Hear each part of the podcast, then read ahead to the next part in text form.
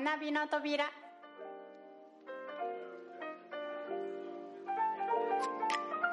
学び方を学ぶ第4回。情報リテラシーについてパート3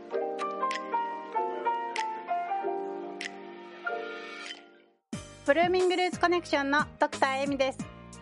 学びの扉では考える力を身につけるために役立つコンテンツをカテゴリー別に分類して配信しています。学び方を学ぶというカテゴリーでは学生から社会人まで幅広い方々に必要とされる自ら学ぶ力を高めていく学び方についてお届けします。学び方を学ぶ第4回のテーマは情報リテラシーについてです。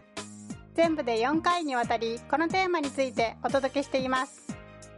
初回のパート1では情報を瞬別する目を養うことということについてお伝えし前回のパート2では情報の信憑性の評価についてお伝えしました。今回のパート3では情報を批判的に見ることということについてお話しします。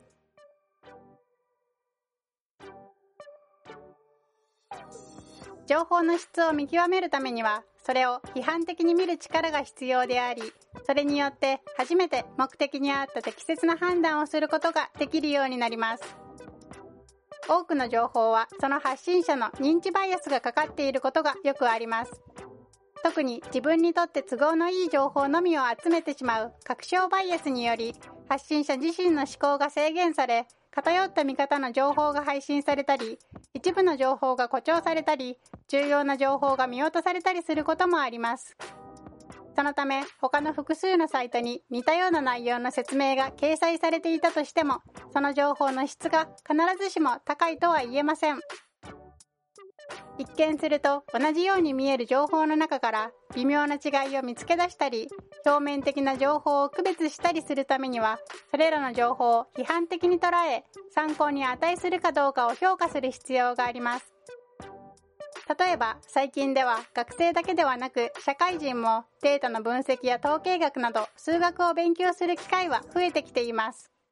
それに伴い数学の公式や問題の解き方を解説しているサイトや動画も数多くありますがしっかりと本質を解説しているものもあれば表面的な説明と問題の解き方といった方法論ばかりを解説し分かりやすさだけしかないような質の低いものも多く見受けられます。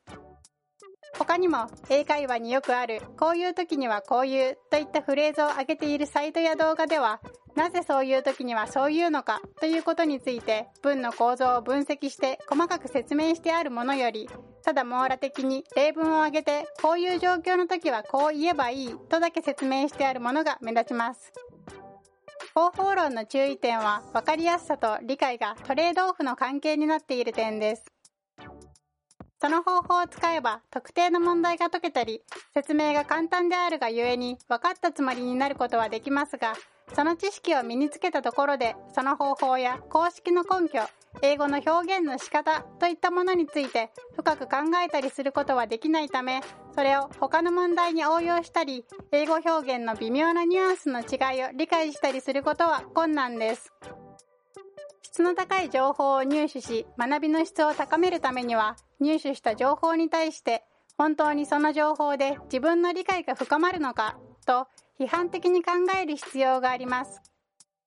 この方法はネットでよく目にするからなぜこれでいいのかわからないけれどこうすればうまくいくからといった学習を続けていても学習の質は向上しません。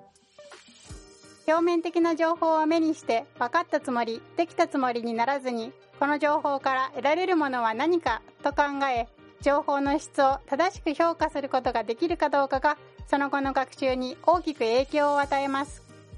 したがって大量にある情報の中から物事の本質を見つけ出すためにはそれらの情報を批判的に受け取り必要な情報と不必要な情報を区別する目を養うことが重要です。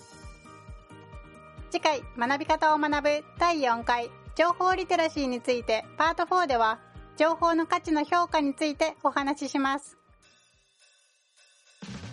ブルーミングルーツコネクションでは考える力と英語力を共に身につけていくコースをオンラインのプライベートレッスンで提供しています。ご興味を持たれた方はぜひホームページをご覧ください。最後までお聴きいただきありがとうございます。次回学び方を学ぶ第4回情報リテラシーについてパート4をお楽しみに。